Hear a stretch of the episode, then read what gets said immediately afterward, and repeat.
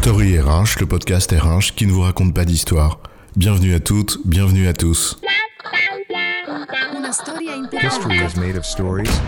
Dans cet épisode, nous allons apprendre à quel point un éducateur ou une éducatrice, voire plusieurs, est en fait nécessaire dans notre société et peut-être tout simplement dans notre vie. Formateur, enseignant, professeur, éducateur. Ce rôle a plusieurs noms qui révèlent d'ailleurs quelques nuances. Celui qui forme, est-ce qu'il formate? Est-ce qu'il met au bon format? Comme une vieille disquette? Et d'ailleurs, formateur, c'est pas un peu has-been? On dit facilitateur maintenant, non? Ou animateur, comme dans une joyeuse colonie de vacances Allez, soyons sérieux, que diable. Oui, tu as raison, revenons à nos moutons. Au-delà des nuances des termes employés, voyons pourquoi il est nécessaire d'être accompagné dans notre apprentissage, que ce soit par un formateur, un enseignant, un éducateur. Ou un facilitateur. La nécessité de l'éducateur, c'est quoi l'histoire? Rappelons avant tout la nécessité pour chacun d'apprendre. Apprendre, en effet, c'est d'abord une responsabilité individuelle pour toute personne qui veut faire société. Faire société, c'est-à-dire y contribuer. Sauf que, soyons clairs, c'est pas facile d'apprendre. C'est même une souffrance tant ça nous demande une remise en question permanente. La démarche peut alors paraître longue et pénible. Un voyage de vie qui ressemble en fait à une odyssée, et qui peut en effrayer plus d'un. Certes, mais justement, ce voyage n'est pas nécessairement synonyme de solitude. Chaque moment de vie, chaque événement, chaque rencontre façonne notre devenir. C'est le message fort d'Edgar Morin lorsqu'il relate ses souvenirs en écrivant qu'il, je cite, témoigne que je suis devenu tout ce que j'ai rencontré. Alors, chaque rencontre qui prend la forme d'une main tendue, ou qui éclaire le chemin pour mieux nous guider, est une source de courage. Et le rôle de l'éducateur, du formateur ou de toute personne qui cherche à nous faire grandir est bien là. Apprendre, c'est sortir dehors. Et dehors, eh ben, il fait froid. Le rôle de l'éducateur, qui accompagne et guide pour sortir de soi, eh bien alors il est déterminant. Le sens des mots ici est important. Éduquer est un verbe d'action qui signifie conduire hors de soi. Dans cette perspective, l'éducateur est celui qui accompagne en guidant l'apprenant hors de lui pour qu'il soit en capacité, et qu'il ait envie, de faire cet effort d'apprentissage. L'éducateur élève l'apprenant en l'aidant à sortir hors de lui, il l'aide à s'élever, à grandir, à l'image d'un humain dont l'un des premiers actes fondateurs, eh bien, c'est de se lever. Le rôle de l'éducateur, parce qu'il a fait son propre chemin, avant que l'apprenant ne s'engage dans le sien, et parce qu'il a éprouvé la difficulté, c'est ce que cela représente pour l'apprenant. Il peut ainsi montrer pas à pas ce que chacun doit parcourir mais il ne peut pas le parcourir à sa place, et c'est déterminant à comprendre. C'est à l'élève ou à l'apprenant de faire un effort.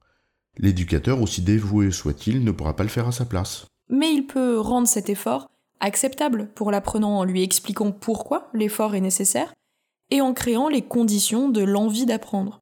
C'est finalement ce que visent toutes les démarches de ludo-apprentissage, l'apprentissage par le jeu, ou la gamification pour faire stylé. En cela, le formateur n'est donc pas nécessairement un sachant absolu, qui dispense son savoir, parce que éduquer ne saurait en aucun cas se limiter à instruire. L'image du puits de science, elle invite en effet bien plus à y tomber de haut en bas et s'y noyer, plutôt qu'à s'élever spirituellement et moralement. En cela, les termes peuvent être trompeurs. L'expression animateur de formation ne doit pas non plus à cet égard faire croire qu'il ne s'agirait que d'animer la galerie en vue de satisfaire les apprenants. Animer une formation, ce n'est pas une affaire d'entertainment, mais bien, en l'occurrence, d'animer, au sens de donner une âme à la formation, la rendre vivante. Et la formation est vivante lors de la séance d'apprentissage, par l'échange que le formateur crée ou le dynamisme qu'il lui donne. Mais elle continue aussi de vivre en dehors des murs de la salle de classe ou de l'application de e-learning. Le formateur est celui qui allume un feu et donne des clés. L'apprenant ouvrira ou non les prochaines portes. Finalement, le savoir ou la connaissance explicite n'est pas ce qui importe le plus, c'est la démarche d'apprentissage qui compte fondamentalement. Paul Valéry affirme que, je cite, un enseignement qui n'enseigne pas à se poser des questions est mauvais. Enseigner, c'est donc donner du grain à moudre, c'est la question qui met en mouvement. C'est pas n'importe quelle question. La démarche qu'il convient de transmettre est celle qui permet de discerner ce sur quoi il est nécessaire de douter et ce qu'il est nécessaire d'accepter en tant que tel pour pouvoir progresser. Le rôle essentiel de l'éducateur est alors de donner les moyens à chacun d'user d'esprit critique. Et Patrick Bouvard nous invite alors à aider l'apprenant à, je cite, attribuer à chaque chose la valeur de vérité et le degré de certitude qui convient. C'est au fond l'origine même du verbe enseigner qui vient d'insignare, qui signifie indiquer. Le rôle de l'éducateur est ici de marquer d'un signe ce qui permet à l'apprenant de s'élever progressivement. Cette réflexion sur le rôle de l'éducateur ouvre de très nombreuses questions. Citons-en seulement quelques-unes, peut-être vous donneront-elles envie de creuser le sujet. D'abord, à l'échelle des institutions de formation, par exemple. Elle invite à s'interroger sur les pratiques de certaines d'entre elles, qui consistent à valoriser les publications de leurs professeurs qui professent, bien plus qu'elles ne les incitent et les reconnaissent à la hauteur de leur envie et de leur capacité à éduquer.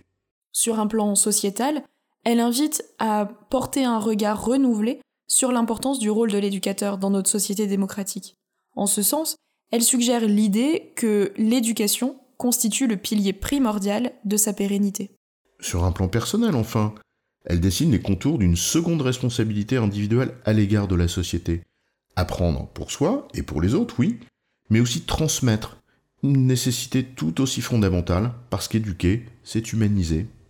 Une responsabilité individuelle, donc, dont chacun doit se saisir, à l'égard des plus jeunes, certes, mais aussi de ses pairs, et des plus expérimentés, car nous n'avons de cesse d'apprendre. Il s'agit en fait d'une quête infinie. Cette responsabilité individuelle doit alors être facilitée pour la rendre possible. Et c'est là le rôle même de quiconque se dit éducateur, ou formateur, ou enseignant, ou facilitateur. Oui, c'est bon, je crois qu'on a compris. En résumé, l'apprentissage est un voyage long et fastidieux, au travers duquel nous avons souvent besoin d'être guidés. Le rôle de l'éducateur se trouve là. 1. En nous montrant la voie. 2. En nous donnant envie de s'y engager. Et 3. En nous aidant à développer notre esprit critique. J'ai bon, chef? Oui, tu as bon, mais on va pas en faire toute une histoire.